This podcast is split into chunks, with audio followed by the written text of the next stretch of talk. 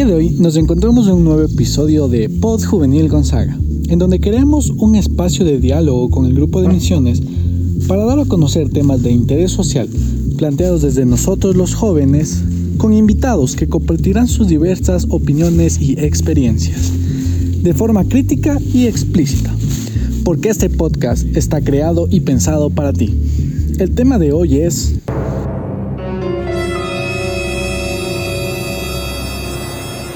Inteligencia emocional. Bienvenidos queridos y queridas. Qué gusto saludarlos nuevamente. Yo soy Josué Sánchez. Y yo soy Eliana Velastegui. Como siempre, un verdadero placer y honor poder dar la voz a la comunidad en este espacio que nos brinda la unidad educativa San Luis Gonzaga.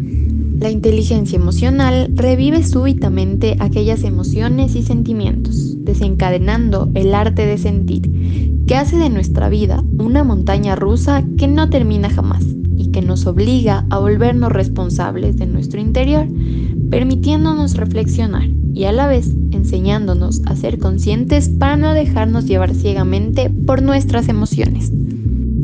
Buenos días. Para comenzar este podcast tenemos una gran invitada, nuestra querida profesora Diana Acuña, docente de Química y Biología del colegio quien nos va a hablar de cómo se desarrollan las emociones en el sistema endocrino. ¿Las emociones acaso se originan en nuestro cerebro? Pues una parte del cerebro está involucrada, lo que da paso a ciertas hormonas, llevando a producir diferentes emociones. Para entrar más a profundidad, tenemos explicaciones de nuestra querida profesora Diana. El tema del día de hoy son las emociones y cómo éstas actúan en nuestro organismo. Todos conocemos que las emociones son una parte muy importante de nuestras vidas. Cuando el cerebro, por ejemplo, se hace consciente del efecto de la emoción en el cuerpo, tenemos un sentimiento. Por eso es que no debemos confundir lo que es emoción con sentimiento. Cuanto más fuerte es una emoción, con más fuerza se graba en nuestra memoria. Por eso es que hay algunos algunas experiencias que nosotros las podemos recordar durante toda la vida. Si ese recuerdo llega a alterar el equilibrio emocional, puede aparecer un síndrome postraumático que vendría a ser como que el otro lado de todo esto. Las emociones y los sentimientos pueden ser explicados a través de los neurotransmisores u hormonas y cómo éstas actúan dentro de cada uno de los de las emociones. Pero quisiera comentarles una frase muy importante y es que nuestras emociones son mucho más que cosas que sentimos. ¿Y por qué digo esto? Porque son los conductores principales de nuestros sistemas biológicos y que nos ayudan a tener un equilibrio en nuestro organismo. Antes de poder hablar de las emociones, es importante que conozcamos cuál es la diferencia entre un neurotransmisor y una hormona, porque no podemos confundirlas. La diferencia radica en que el neurotransmisor se libera y esto va a un determinado tipo de célula, como por ejemplo las neuronas, que son las que envían información mediante sinapsis. Y en cambio, del otro lado, las hormonas se comunican con otras células, dando igual la distancia donde se encuentran, porque están viajando por el torrente sanguíneo. Entonces, ahora que tenemos un poco más claro acerca de lo que son las hormonas y los neurotransmisores, podemos empezar con los sentimientos, perdón, con las emociones más básicas, como por ejemplo la alegría. La alegría está producida por un neurotransmisor llamado dopamina. Este neurotransmisor suministra los sentimientos de refuerzo y compensación. ¿Qué es lo que nos hace esto? Tener estados de ánimo, sentirnos bien, sentirnos eh, con bienestar. ¿Qué es lo que ocasiona un bajo nivel de dopamina? Que hay una disminución en nuestra sociabilidad porque este no es solo un neurotransmisor, sino que también es una neurohormona. Ahora vamos a, vamos a otro sentimiento que es sumamente importante y que es el sentimiento que nos mueve a todos, que es el amor. ¿Qué es lo que pasa en, este, en esta emoción? El amor es, el, es un sentimiento que se produce cuando se junta la dopamina y la oxitocina. La oxitocina es una hormona que se produce en la hipófisis. A esta hormona se lo conoce como una molécula del amor o afrodisíaca. Esta hormona funciona igual que un neurotransmisor. Al igual que la dopamina, también tiene una función en las relaciones sociales, pero además está relacionada con el placer, el orgasmo y los sentimientos de generosidad y confianza. Vamos del otro lado el odio. La, acumulación de odio es lo que produciría la ira. Y el odio viene no producido, pero sí en función de los niveles en nuestro cuerpo del neurotransmisor llamado serotonina.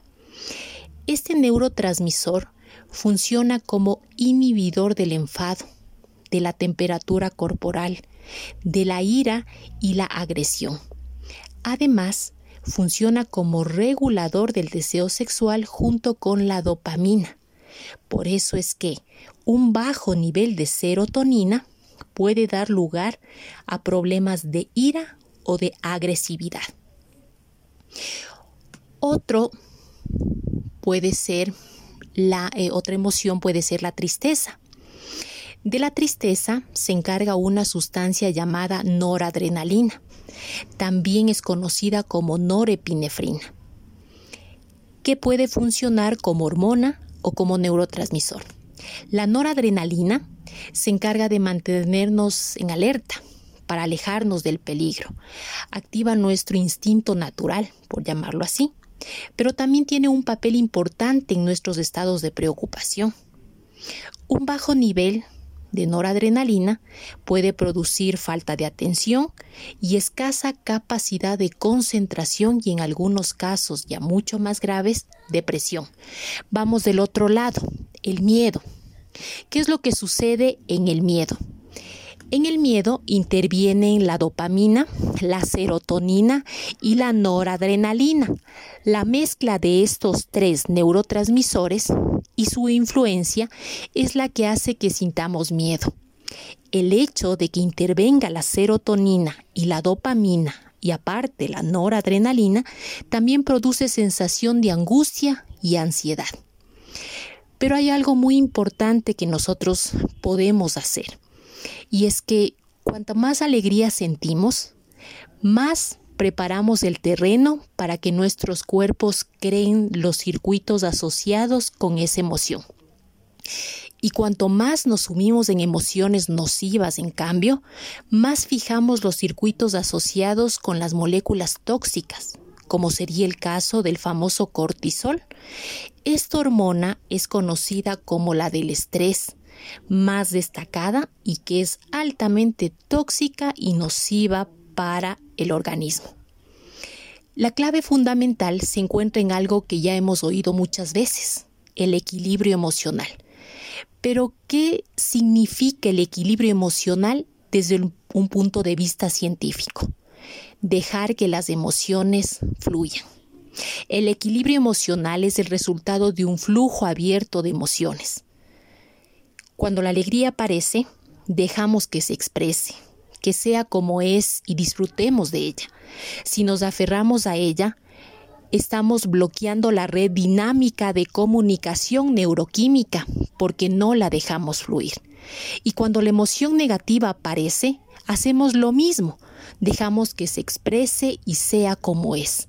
Si la rechazamos, causamos el mismo disturbio psicobiológico porque las moléculas no fluyen como deberían ser. Entonces lo importante de aquí es dejar que las emociones fluyan. Disfrutar de cada una de esas emociones, porque no hablamos de emociones buenas ni de emociones malas, pero sí hablamos de emociones que nos pueden llevar a distintos estados de ánimo y sí podemos hacer algo para no caer en cosas nocivas o en estados depresivos, como por ejemplo mantenernos siempre positivos y con alegría, ya que eso va a transmitirlo hacia nuestro cerebro y será lo que nos provoque el bienestar que necesitamos. Muchas gracias. Nos encontramos esta vez con la profesora Gaby Medina, docente de la Unidad Educativa San Luis Gonzaga en el área de pastoral. Ser inteligente solo nos sirve para pasar materias complicadas como física, química, matemática. Para nada, la inteligencia se divide en dos campos, que nos pueden ayudar a salir de momentos difíciles en lo académico. Pero por otra parte, también en lo emocional, que es de lo que estamos tratando en este podcast. Es por eso que damos paso a Gaby Medina, para aprender más del tema. Hola, es un gusto para mí poder compartir con ustedes algunas ideas significativas sobre la importancia de la inteligencia emocional. Eh, importante para absolutamente todas las personas. El día de hoy, de manera especial, queremos referirnos a la inteligencia emocional de un educador. Quiero proponerles preguntarnos, en primer lugar, ¿quién es un educador? Eh, solamente los docentes, los maestros de escuelas, colegios, universidades son educadores. O tal vez también son educadores aquellos, em, aquellas personas que, con las que compartimos la vida, nuestros padres, nuestras madres, tal vez em, personas importantes de las que vamos aprendiendo en la cotidianidad. Entonces el tema de la educación o del ser educador no es exclusivo de los maestros. El ser educador es una em, invitación a todas las personas. Todas las personas podemos ser educadoras o educadores. De tal forma que el educador está llamado a acompañar el proceso personal o el proceso em, individual de los seres humanos que tiene a su alrededor. Eh, son educadores nuestros padres, son educadores, eh, personas mayores de las cuales aprendemos algo. Son educadores también nuestros maestros y nuestras maestras. Tal vez también es un educador tu abuelito, tu abuelita, aquella persona que desde su historia y de su experiencia te va enseñando cosas importantes para la vida. En las aulas, eh, los maestros, las maestras, se convierten en los primeros llamados a ser educadores. Eh, estos hombres y mujeres que son capaces de ir forjando y formando, formándonos integralmente como seres humanos. Teniendo claro esto, eh, que un educador es aquel que acompaña en el proceso integral de crecimiento de formación de una persona en distintos ámbitos y a distinto nivel, vamos a pensar ahora en nuestros maestros y en nuestras maestras. Em, Tal vez ustedes se han preguntado alguna vez, algo le pasa a mi profe, está hoy como con cara de pocos amigos, o hoy, no sé, no tiene la misma energía, eh, hoy llegó frunciendo el ceño, como se dice comúnmente, algo está pasándole a mi maestro, a mi maestra. Tengo que decirles que los, seres, los maestros, perdón, ante todo somos seres humanos, personas normales, comunes, como absolutamente todos los, los seres humanos. Y nosotros, como personas, los maestros, también experimentamos una diversidad de emociones alegría, nerviosismo, a veces sentimos sorpresa, hay momentos que sentimos ira, calma, decepción, otros momentos sentimos desesperación, hay momentos en que estamos súper bien, hay otros momentos en los que no queremos hablar con nadie. Es decir, los profes vivimos emociones, vivimos experiencias que van determinando cómo nos sentimos en nuestro día a día. A veces, los profes somos muy poco comprendidos porque... Mm, el profe tiene la misión de preguntar al estudiante ¿cómo estás? Pero los estudiantes preguntan a los profes ¿cómo están? ¿Alguna vez cuando estabas en las aulas presenciales y llegabas a clases y tu profe llegaba, tú te acercabas y le preguntabas, profe, ¿cómo se encuentra? ¿Cómo está? ¿Qué tal le va su vida? Muy pocas veces. Eh, yo también fui estudiante y Creo que nunca pregunté a mis profesores cómo estaban. Ahora que soy profesora, muy pocas veces me preguntan mis estudiantes cómo me encuentro o cómo estoy. Por otro lado, los profes a veces hacemos el esfuerzo como de no mostrar nuestras emociones y dedicarnos a dar nuestra clase. Es ahí en donde va a ser súper importante entender que la inteligencia emocional no es solo intelectual, sino que es fundamentalmente emocional, es decir, conjuga tus pensamientos, tus emociones, ¿no? Y el mantener el equilibrio en tus pensamientos y tus emociones te ayuda a experimentar lo que hoy se conoce como inteligencia emocional. Es decir, aquella persona que es capaz de gestionar la catarata de emociones que vive a diario y que es capaz de eh, generar procesos de sociabilización o de encuentro con otras personas. Les pregunto ahora a ustedes, por ejemplo, ¿cuáles son las emociones que este momento ustedes sienten presentes en su vida, ahora en la virtualidad? Los profesores también vivimos un montón de emociones igual que los estudiantes.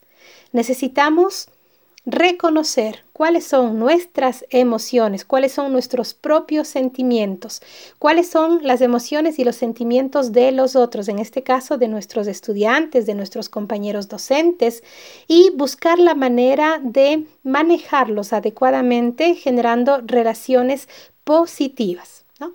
Por tanto, la inteligencia emocional es esta capacidad. Yo identifico mis propias emociones, mis sentimientos, pero también soy capaz de identificar las emociones y sentimientos de los otros. En la medida en que yo eh, identifico, reconozco, respeto, valoro las emociones y sentimientos propias y ajenas, yo voy construyendo a nivel personal un proceso de inteligencia emocional. Además, otra cosa que es súper importante con la inteligencia emocional es que nos ayuda a ir superando distintas actitudes, distintas, no sé, hábitos negativos, tal vez situaciones que nos limitan en la cotidianidad, ¿no? Por ejemplo, ah, yo voy a clases como maestro y resulta que me encuentro con 30 estudiantes, todos están aburridos, enojados, cansados, están eh, algunos hasta deprimidos y otros están, no sé, muertos de la risa. Entonces, cuando tú te encuentras con una población con distintas emociones totalmente diferentes, algunas coincidentes, habría que preguntarnos cómo el maestro pudiera ir entendiendo, valorando, reconociendo las propias emociones y las emociones que viven nuestros estudiantes. Y les tengo que decir que no es fácil porque no siempre uno logra entender lo que está viviendo la otra persona. Pero el primer paso para lograr una ah, vivencia de una inteligencia emocional es entender que las personas tienen distintas experiencias emocionales, ¿no? Por tanto, no se olviden, la inteligencia emocional radica no solamente en lo racional, sino en lo emocional también. Y estas dos reacciones son totalmente complementarias. Eh, el poder mm, reconocer nuestras emociones y reconocerlas como poderosas, porque nuestras eh, emociones son súper poderosas y además pueden hasta dominarnos, es importante saber hasta dónde llegan nuestras emociones. Por ejemplo, si yo como maestro empiezo a sentir que la emoción que está surgiendo en mí, por ejemplo, es, no sé, frustración o enojo frente a la indiferencia de mis estudiantes, yo tengo que alertar cómo esta emoción pudiera dominar mi reacción. Entonces necesito eh, saber canalizar mis emociones como docente, ¿no? Otro aspecto importante es que las emociones tienen que ver con las habilidades de la mente y los docentes hemos aprendido a lo largo de nuestra vida a eh, desarrollar e incluso a controlar todas nuestras habilidades, tanto mentales como habilidades emocionales, ¿no? Y en la medida en que nosotros aplicamos y entendemos cuáles son nuestras habilidades de la mente y nuestras habilidades emocionales, vamos a tener una vida mucho más proactiva, incluso mucho más positiva. La inteligencia emocional también influye muchísimo en la salud. Por ejemplo, si yo me encuentro como maestro siempre con un montón de estudiantes eh, indiferentes y con mala actitud y yo no logro canalizar y hacer un proceso em, de, no sé, de discernimiento de mis emociones, puede afectarme hasta mi salud. Por ejemplo, muchos maestros em, se enferman de estrés, muchos maestros empiezan a sentir eh, dolores en su cuerpo porque absorben tanta, mm, digamos, malas emociones o reciben una carga tan fuerte que no logran un poco canalizarla. La inteligencia emocional nos ayuda a esto, a que vaya fluyendo absolutamente todo y que nosotros logremos em, tener la mejor actitud en todo momento y en todo ambiente. Además, la inteligencia emocional de los maestros va a permitir que logremos construir en nuestros estudiantes eh, grandes avances o grandes eh, logros académicos, porque yo como maestro lo primero que hago es mirarte, entenderte como ser humano, entender cuáles son tus emociones, cuáles son tus propios sentimientos y cómo a partir de ahí yo te ayudo a conectarte con el desarrollo de tu intelectualidad, de tu parte académica. La inteligencia emocional también nos ayuda a todos a tener una vida social mucho más amplia, mucho más significativa porque entonces yo canalizo mis emociones, no dejo que las emociones de los otros me determinen, me afecten y lo que hago es eh, generar puentes, lazos de unidad, de relación con los otros. La inteligencia emocional en un docente despierta su parte de liderazgo también. Un docente que maneja su inteligencia emocional, es decir, sabe entender las emociones, es capaz de liderar muchos procesos personales y comunitarios dentro y fuera del aula.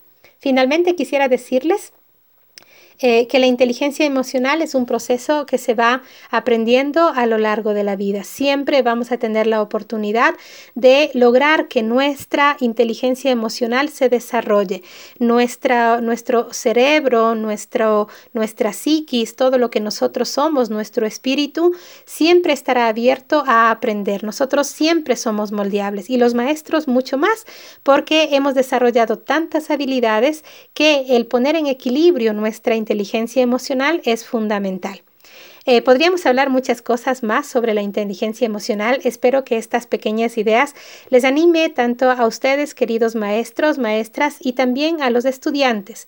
Recuerden, su profe tiene emociones propias, su profe tiene sentimientos, su profe también necesita que alguien le pregunte cómo está. Y ustedes, queridos compañeros docentes, queridas compañeras docentes, recuerden, nuestros estudiantes antes que ser em, personas llamadas a desarrollar lo académico, están llamados a desarrollar sus emociones. Y esta mirada de integralidad, mientras más reconocemos las emociones y sentimientos de nuestros estudiantes, es más viable procesos de formación integral mucho más significativos en la vida de los chicos. Un abrazo a todos, soy Gabriela Medina, eh, que Dios les bendiga a todos.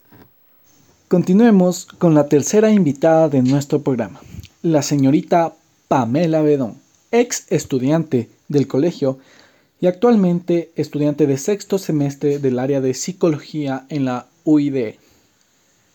¿Sentiste que tus emociones comenzaron a descontrolarse durante esta pandemia? Es algo normal, que la mayoría de personas experimentó durante el confinamiento. Pero ¿cuál será la influencia de la inteligencia emocional durante este periodo? Aquí nos ayuda nuestra última invitada, Pamela Bedón. Hola a todos, muchas gracias por invitarme a participar del podcast de la inteligencia emocional. Para empezar a hablar sobre esta, eh, debemos decidir lo que significa. Entonces, según Daniel Goldman, es la capacidad de reconocer nuestros propios sentimientos, los sentimientos de los demás, motivarnos y manejar adecuadamente las relaciones que sostenemos con los demás y por ende con nosotros mismos. Pero ¿para qué nos sirve la inteligencia emocional? Esta usualmente se dice que nos sirve para determinar el éxito que tenemos en la vida. Y esta depende de cómo nosotros manejamos las emociones y la capacidad para resolver las dificultades relacionadas con nuestras emociones propias y la de los demás. Es así que de este modo podemos decir que el éxito en la vida depende de un 25% capacidades intelectuales y un 75% de nuestras actitudes emocionales. Entonces, la inteligencia emocional tiene varios componentes. Estos se dividen en dos. Una es la inteligencia intrapersonal y la otra la inteligencia interpersonal. La inteligencia interpersonal es la que implica la capacidad de establecer relaciones con otras personas. Y la inteligencia intrapersonal es la que se refiere al conocimiento de uno mismo y todos los procesos relacionados como autoconfianza y automotivación. Entonces, al momento de tener estos dos tipos de inteligencias ya nombrados, es como obtenemos la inteligencia emocional. Hablando de la inteligencia intrapersonal, tenemos tres subcomponentes, que son el autoconocimiento, la autorregulación y la motivación. Con esto, el autoconocimiento es la conciencia de nuestras emociones, conciencia de emociones propias, la evaluación de fortalezas y debilidades, en qué somos buenos y en qué somos malos, y la autoconfianza, que es cuánta confianza tenemos en nosotros mismos. Después tenemos la autorregulación. Aquí es modular las emociones, la confiabilidad y responsabilidad que tenemos, la adaptabilidad a las diferentes situaciones y la innovación. El último subcomponente de la inteligencia intrapersonal es la motivación, y aquí es la iniciativa y motivación al logro, que todos deberíamos tenerla, el compromiso y el optimismo, algo que queremos que suceda.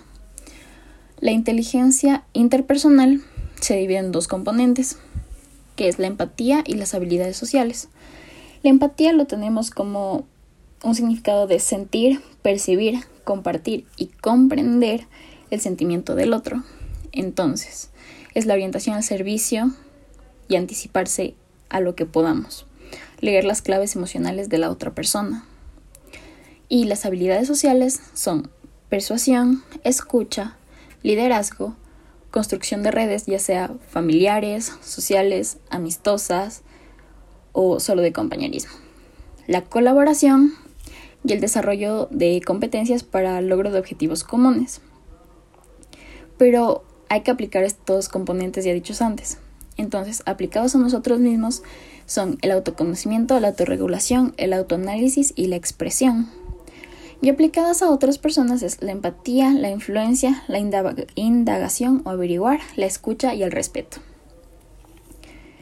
Entonces, para tener una buena inteligencia emocional hay que adaptar las competencias, que son sentir, pensar y actuar.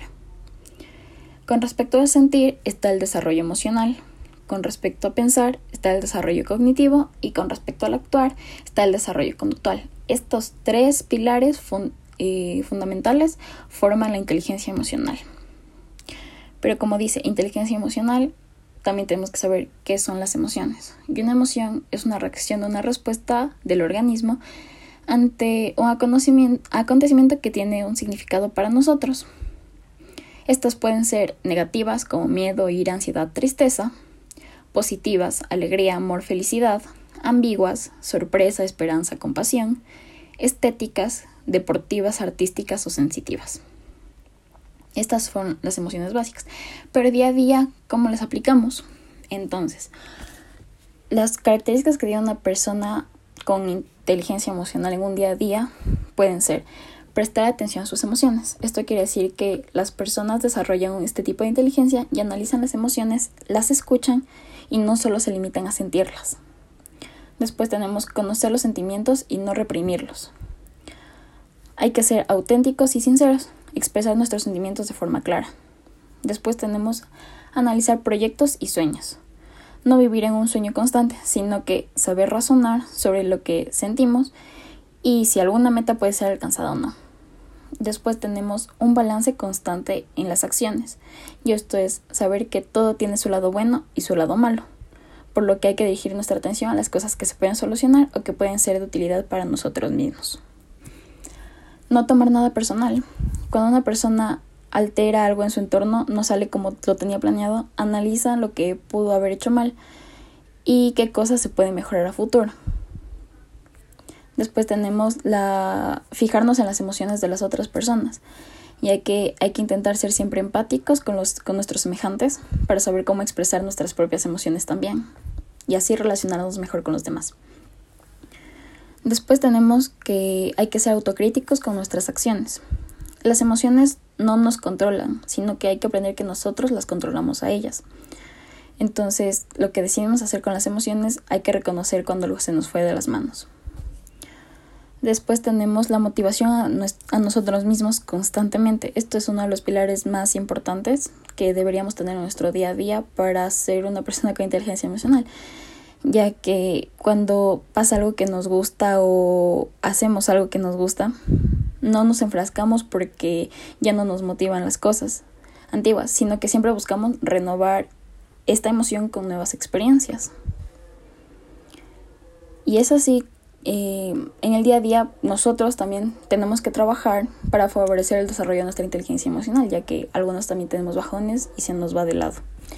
Y estas son conocer nuestras propias emociones, identificar las emociones de los demás, aquí es donde entra la empatía, controlar y manejar las emociones, lograr una buena y adecuada autoestima, adquirir habilidades socioemocionales como son la escucha activa, la asertividad, las habilidades sociales, la resolución de conflictos y podemos desarrollar la habilidad de automotivarnos también. Después tenemos que adoptar una actitud positiva ante la vida. Y por último, hay que también crearnos hábitos para tener una buena inteligencia emocional. Entonces estos hábitos pueden entrar como reconocer nuestros sentimientos y los de los demás, expresar correctamente nuestras emociones y pensamientos, ser fuertes sin ofenderse con facilidad, apreciar y valorar lo que ya tenemos, saber pasar página y no anclarnos en el pasado, conocer nuestras debilidades y fortalezas, también reconocer cuando estamos equivocados y rectificarlo, no buscar la perfección, mantener una vida saludable, no nos cuesta, no nos asuste hacer los cambios que tenemos planeados, ser activos, no reactivos, gestionar bien el tiempo, nos enfocamos en lo positivo aún en la adversidad, rodearnos de gente con buenas vibraciones, defender nuestra asertividad y saber decir no. Y por último, saber autogenerarse momentos de felicidad. Creo que es muy importante eso. Entonces, eso es lo que tengo que decir con respecto a la inteligencia emocional. Muchas gracias por escucharme y adiós. Hemos escuchado grandes aportes de este interesante y actual tema, el cual nos hace ver la realidad de nuestra situación desde distintas perspectivas, tanto psicológica, religiosa y adentrándonos un poco en la parte científica.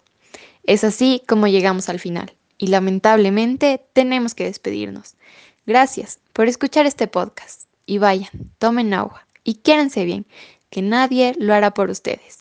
No se pierdan de nuestros próximos episodios. Nos vemos en otra ocasión.